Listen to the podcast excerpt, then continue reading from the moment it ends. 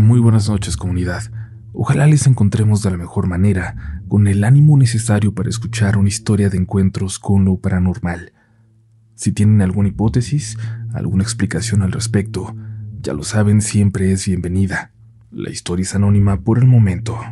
Y ahora sí, es hora de apagar la luz y dejarse llevar, porque ya están entrando en relatos de la noche.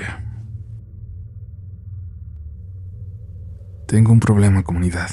Quiero compartirlo con ustedes. Lo peor es que no veo forma de solucionarlo. No veo manera de salir de él. Acabo de pedir un préstamo que me va a mantener en deuda por los próximos 15 años de mi vida. Me arriesgué a utilizar todos mis ahorros, realmente todos, y además pedir un préstamo para lograr comprar un departamento en la zona donde siempre quise vivir. Arriesgado, lo sé, pero según un amigo que se dedica a esto era una gran oportunidad un gran precio, un gran momento para comprar, invertir en bienes raíces. El departamento está en un edificio de los 70 en una colonia muy céntrica de la ciudad. Al parecer todos los dueños originales ya se fueron. Una compañía compró recientemente el edificio y lo remodeló. La pandemia se atravesó y les hizo no poder terminar los trabajos y no poder recuperar la inversión durante ese tiempo, por lo que los estaban vendiendo a muy buen precio para tener liquidez. Ahí entré yo, haciendo una oferta por debajo del precio y bueno, para no hacerles el cuento largo me la aceptaron. E hice todo tan rápido para poder aprovechar la oportunidad de mi vida que no me puse a investigar un poco más al respecto. No investigué nada sobre ese lugar. Peor aún, pronto me di cuenta de que de los 12 departamentos en este edificio, de cuatro pisos, yo soy por ahora el único inquilino, la única persona que vive realmente aquí. En el primer piso al lado del estacionamiento hay un pequeño departamentito que me enteré que solo lo usan como bodega.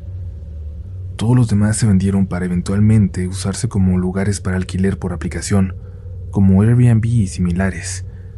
Entonces, así he terminado yo, viviendo en este edificio completamente solo, lo cual yo lo sé, para mucha gente sería incluso algo bueno mientras dure. Y así lo pensé yo, sin vecinos, sin ruido, sin molestias pero todo se empezó a poner raro. La misma noche en que me quedé aquí, en mi departamento por primera vez,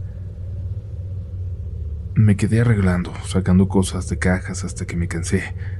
Pensé en ver una película en lo que me quedaba dormido y continuar al día siguiente. Era fin de semana. La película que veía se terminó y algo había en la tele. Un programa viejo tal vez. Estaba soñando con él pero de pronto empecé a tener pesadillas, como si aquel programa viejo se volviera de terror. Estaba escuchando unos sonidos muy raros, casi como unos cantos extraños. Y como pude me forcé a despertar. Ya se estaba metiendo demasiado en mis sueños. Por fin pude abrir los ojos y apagar la televisión.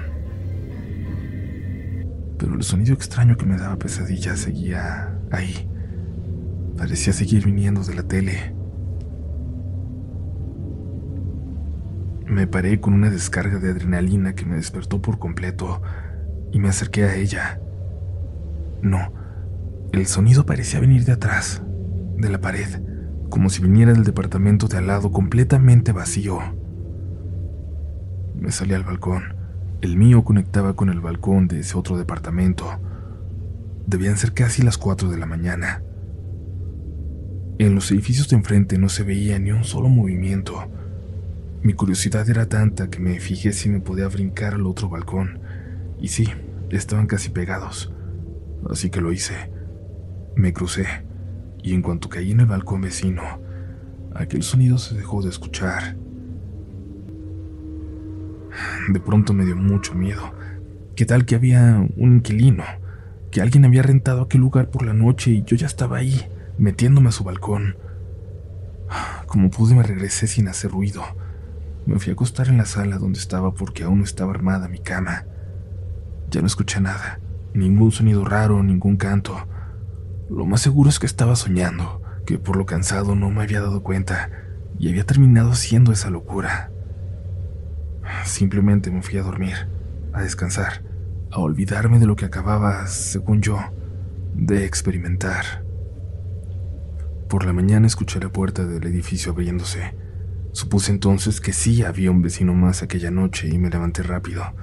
Me puse una chamarra sobre la pijama y tomé unas monedas para salir a la tienda, solo como pretexto para ver quién andaba ahí. Era una señora. Recordé que la había visto cuando fui a firmar el apartado del departamento, la señora de limpieza del edificio. Trabajaba ahí desde los 90, según me dijeron. Era la única persona que seguiría en el lugar después de ese cambio de administración, de ese cambio de propietarios. Tenía tanto tiempo y era ya tan grande que no querían dejarla en la calle, sin trabajo, esperando que pudiera encontrar un trabajo similar. La saludé con mucho gusto y la verdad, también con un gran alivio de ya no ser la única persona en el lugar. Ella se asustó un poco al verme, pero creo que luego tuvo el mismo respiro que yo. Me dio la bienvenida y siguió barriendo la entrada. Me acerqué para preguntarle en voz baja si no sabía si había alguien más en el lugar. Al menos esa noche. Le dije que un sonido extraño me había despertado en la madrugada. Me dijo que no me preocupara, que en el edificio iba a escuchar muchos ruidos, que era normal, que eran ecos nada más, de tanta gente que había vivido ahí. Eso no me tranquilizó mucho, porque desde mi perspectiva, y sobre todo después de haberlo escuchado tan recientemente, esos ecos eran fantasmas. Me platicó entonces de algo que se escuchaba en el último piso, de algo que todos los inquilinos que llegaron ahí habían aprendido a soportar. En 1984 sucedió una tragedia. Una joven de apenas 16 años, que vivía sola con su papá, se quitó la vida lanzándose de su balcón. Cuando el papá la buscó, cuando revisó cada rincón del departamento, lo único que le quedó fue asomarse por ese balcón. Cuando la vio allá abajo, sin vida, lanzó un grito de dolor que despertó a todo el edificio. Le gritó su nombre. El pobre hombre se mudó a los pocos días. Era demasiado doloroso estar ahí, mirar por el balcón. Vendió el departamento en cuanto pudo. Lo extraño es que hay noches, me dijo la señora, noches que siguieron a lo largo de los años, en que el mismo grito de dolor de aquel hombre despertaba a todo el edificio un grito que salía de ese balcón. Le pregunté qué tenía de diferencia de eso a un fantasma, que cómo sabía que solo era un eco y nada más. Me dijo que porque aquel hombre seguía vivo, viviendo en una casa a las afueras de la ciudad. Aunque la historia fue aterradora, aunque no implicara la presencia de algo paranormal como tal, me daba intranquilidad, sobre todo por lo que había escuchado así que me despedí de la señora. Le dije que regresaría a mi departamento. Subí al elevador y presioné el botón del tercer piso. Escuché que la señora intentó llamarme. Me gritó pero no logré entender. Así que volví a bajar. La señora me dijo que vio que había subido al piso 3, que si vivía en él. Le dije que sí, en el 302. Me pidió entonces que, si no tenía nada que hacer, la viera a las 12, en la azotea. Me pareció extraño, pero le dije que iba a intentarlo. De todas formas, lo único que tenía que hacer todo ese día era desempacar, acomodar muebles, pero... no sé. Algo no me gustaba de la forma misteriosa en que me lo pidió. Y casi se me pasa la hora. Recordé lo que me había dicho la señora hasta las 12.10 de la tarde. Subí a la azotea y la señora ya preparaba sus cosas para irse. Cuando me vio sonrió, como si le diera gusto que había decidido subir. Cierre bien sus puertas por la noche, joven. No se vaya a confiar, por favor. Perdone si no lo tomé tan en serio, pero no sabía que era del tercer piso. No tienen idea de lo que fueron unas palabras así para mí. Se me venía el mundo encima. Yo soy muy miedoso y lo que menos quería era tener miedo en mi propia casa en una que además apenas estaba empezando a pagar. Le pregunté por qué lo decía, y me dijo que el edificio era tranquilo, pero el tercer piso era especial, y tenía una historia macabra. Para empezar había una particularidad. En los tres departamentos había muerto una persona. De causas naturales, nada violento, nada de lo que me tuviera que preocupar o que hubieran tenido que avisarme antes de comprar mi departamento. Pero era un detalle que no se podía dejar pasar.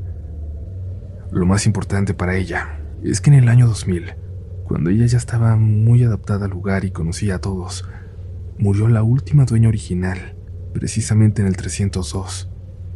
Muy tranquila, en calma, acompañada de su hija. Había pasado unas semanas terribles en el hospital y decidió regresar.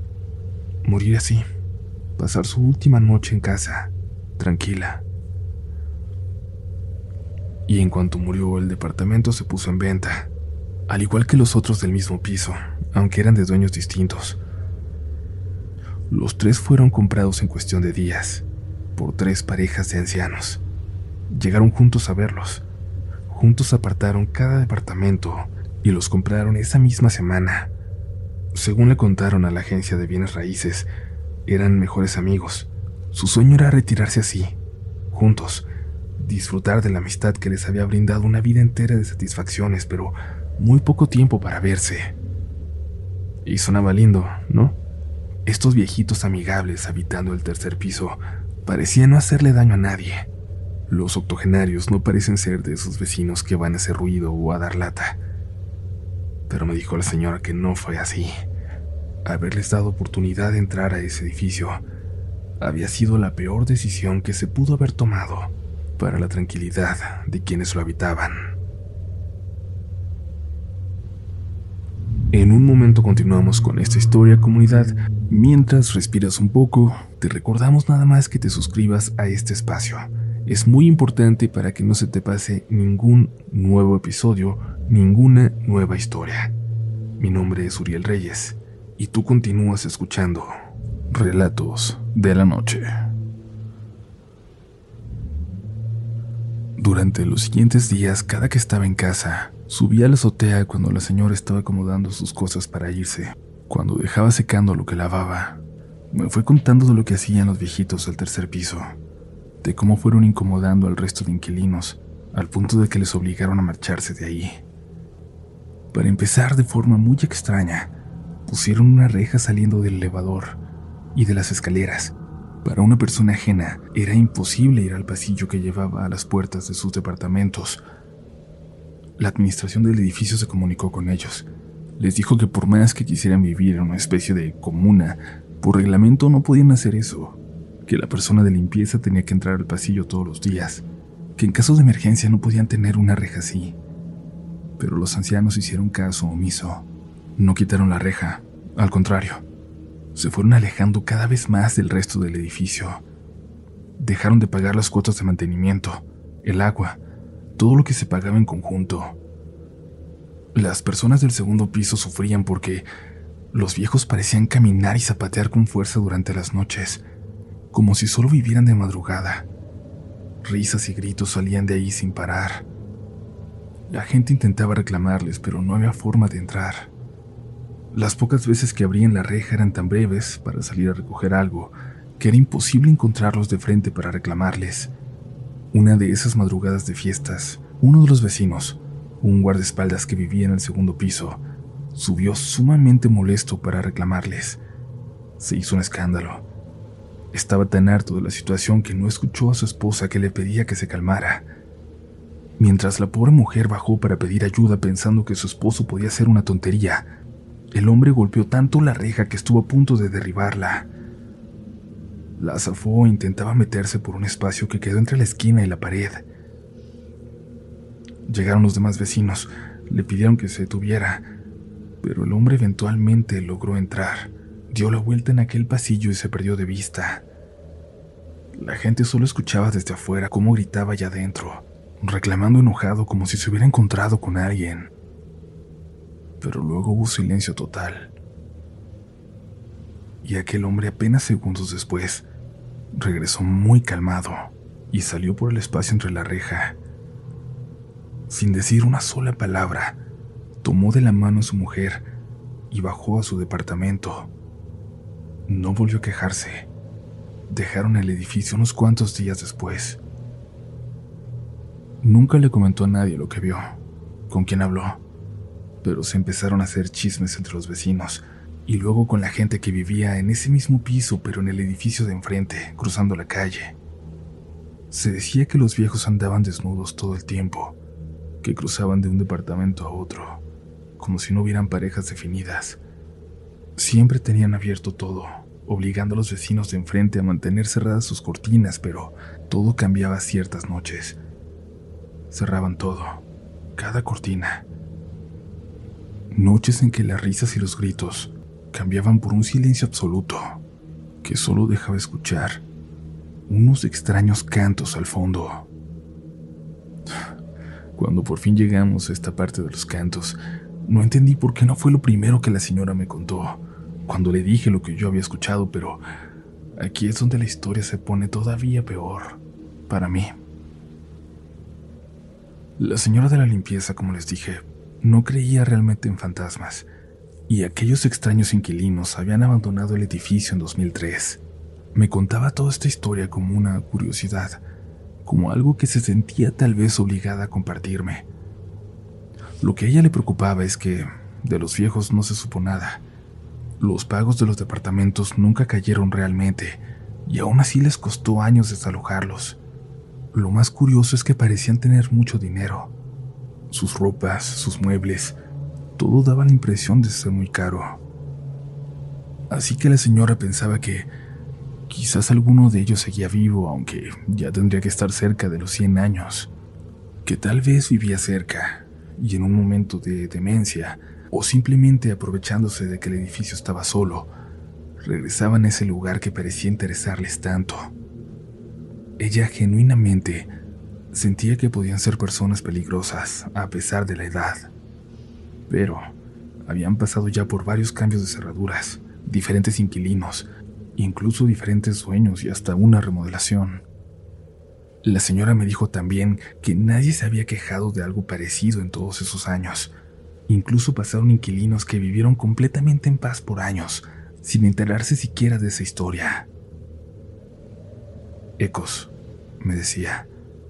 Tal vez son los ecos nada más, que se escuchan más en esa soledad del edificio en la que te toca estar. Yo no sé si están rentando el resto de departamentos, pero rara vez veo a alguien más por aquí. Estoy solo el 90% del tiempo. Mis amigos incluso, a pesar de que los invito, vienen muy poco, y cuando lo hacen no se quieren quedar. Hay una energía extraña que es imposible ignorar. Hace una semana casi me muero del susto en la tarde. Llegué a casa a eso de las 7. Aún había luz afuera, pero el interior del edificio se pone bastante oscuro. Decidí subir caminando. Intento hacerlo cada que puedo porque en realidad no hago nada más de ejercicio. Cuando llegué al segundo piso me congelé. Les juro que sentí cómo se me detenía el corazón por un instante. Había una señora al fondo del pasillo, muy, muy vieja en la puerta del departamento 202. No supe qué hacer. Mi cuerpo no reaccionaba hasta que escuché voces, voces de jóvenes, y luego vi como un chico se asomó al pasillo con una maleta. Me dio las buenas tardes. Respiré. Les dije que fueran bienvenidos y que yo vivía justo arriba de donde se iban a quedar. Cuando caminé hacia las escaleras me temblaban todavía las piernas. Por unos segundos estuve seguro de estar viendo a una de esas personas de las que no sabía nada más que los relatos seguramente exagerados de la señora de limpieza. Esa misma noche, ya cerca de las 3 de la mañana, me despertó el sonido de alguien tocando mi puerta. Me pareció extraño, pero sabía que esa noche no estaba solo en el edificio, así que pensando que tal vez el inquilino tenía alguna emergencia, me levanté. Se sorprendió un poco al verme que evidentemente me estaba despertando. Me dijo que le perdonara, pero que no podían dormir, que si podíamos guardar silencio. Me reí y abrí la puerta por completo para que viera. Le mostré el departamento oscuro, solitario. Se sorprendió y lo vi escribir algo en el teléfono. Me pidió perdón otra vez. Luego recibió un mensaje. Me dijo que su novia decía que se seguía escuchando. Le dije que no podía hacer nada si no sabía a qué se refería, y me pidió que lo acompañara. Yo, lleno de curiosidad, acepté. Entramos al departamento debajo del mío, donde se quedaban. La cara de la pobre chica con la que estaba era la de alguien que no ha podido dormir en toda la noche. Me dijeron que entrara a su recámara. Había alguien arriba. O al menos escuchaba como si alguien estuviera ahí. Ese canto, esa especie de sonido que no entiendo cómo puede salir de una persona. Se acercó el muchacho. Le dije que tenía que ser algo que estaba dentro, entre su techo y mi piso. Pero no había terminado mi oración, esa que ni yo mismo me creía, cuando los dos escuchamos cómo alguien parecía caminar ahí arriba, como saliendo de mi cuarto y dirigiéndose a la sala de mi departamento. Te juro que no hay nadie conmigo, le dije. La muchacha empezó a llenar una maleta y le dijo a su novio que no se pensaba quedar ahí. Y yo, sin querer quedarme solo en el edificio, les dije que estarían bien, que si se dormían todos juntos en un cuarto no creía que pasara nada. ¿Todos juntos en un cuarto? Preguntaron. Sí, les dije. Ustedes y su abuela. O bueno, la señora que viene con ustedes. Sin decir nada, la chica se apuró y empezó a guardar todo rápido haciéndolo bolas, y el chico también tomó una pequeña maleta. Me quedé quieto esperando alguna explicación hasta que el muchacho se dio cuenta y me dijo que ellos no iban con nadie, que solo eran ellos dos. No me da pena aceptar que me salí con ellos del edificio. Por suerte llevaba mi teléfono y pude sacar dinero de un cajero. No pensaba regresar a mi departamento. Les dije que había un hotel feo pero muy barato a unas cuadras de ahí. Por suerte tenían dos habitaciones disponibles. Ahí terminamos durmiendo los tres. Me dan escalofríos al pensar en algo que dijo la chica cuando íbamos caminando hacia el hotel. Dijo que no era normal eso que se escuchaba, que desde el principio ella estaba segura de que no era yo el que lo estaba haciendo. Era algo para ella, más allá de paranormal, realmente demoníaco. Lo llamó una especie de canto de los muertos. Seguiré investigando comunidad. Espero ya no tener nada más para contarles, pero si es así, espero puedan seguirme acompañando.